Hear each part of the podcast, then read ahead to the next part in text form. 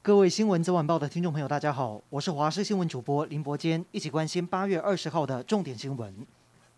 台湾疫情获得控制，今天本土新增六例确诊，三例境外移入，以及一例死亡。指挥官陈时中坦言，双北确诊数下降都在个位数，未来把风险等级往下调是一定的。相关松绑规定最快会在周六公布。不过，Delta 印度变异株肆虐各国，指挥中心针对境外移入确诊者做基因定序，发现过去一周十二人都是 Delta 病毒，其中有三例是突破性感染，变种病毒来势汹汹，边境依然不能松懈。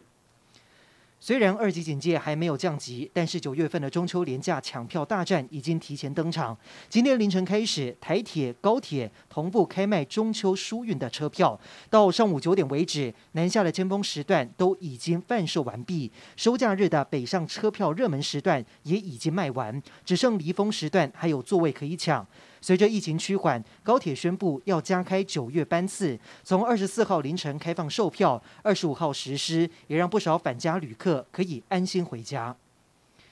台南铁路地下化工程历经九年的抗争，只剩北区半拆户拒拆。一早，屋主黄春香是无奈地坐在二楼阳台，诉求保留原梯，让他跟母亲能够上二楼。不过最后双方谈判破局，确认整栋楼都没有人之后，进行拆除作业。而原先被撤到安全地方的声援者是不肯就此罢休，重新回到现场。一行人不顾公权力，大声喊话，还在现场跟员警抢盾牌，爆发激烈的肢体冲突。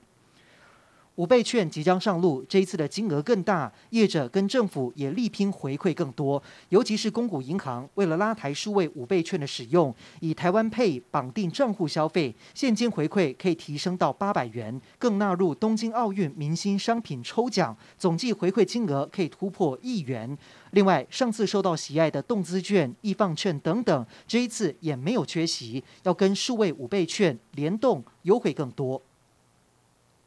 台湾电影教父、资深导演李行在昨天晚上九点五十五分，因为心肺衰竭病逝于台北，享耆寿九十一岁。李行导演电影代表包括了《养鸭人家》、《秋决》、《汪洋中的一条船》等等的经典无数，曾经连续三年获得三座金马奖最佳导演，无人能出其右，更获颁金马奖终身成就奖等等的最高荣誉。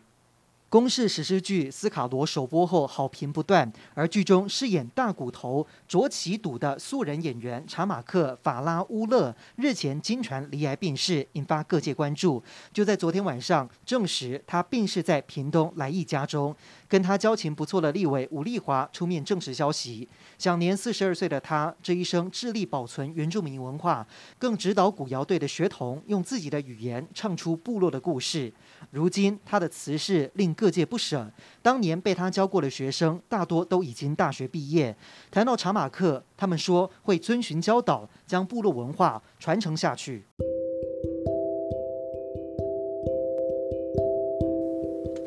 以上就是这一节的新闻内容，感谢您的收听，我们再会。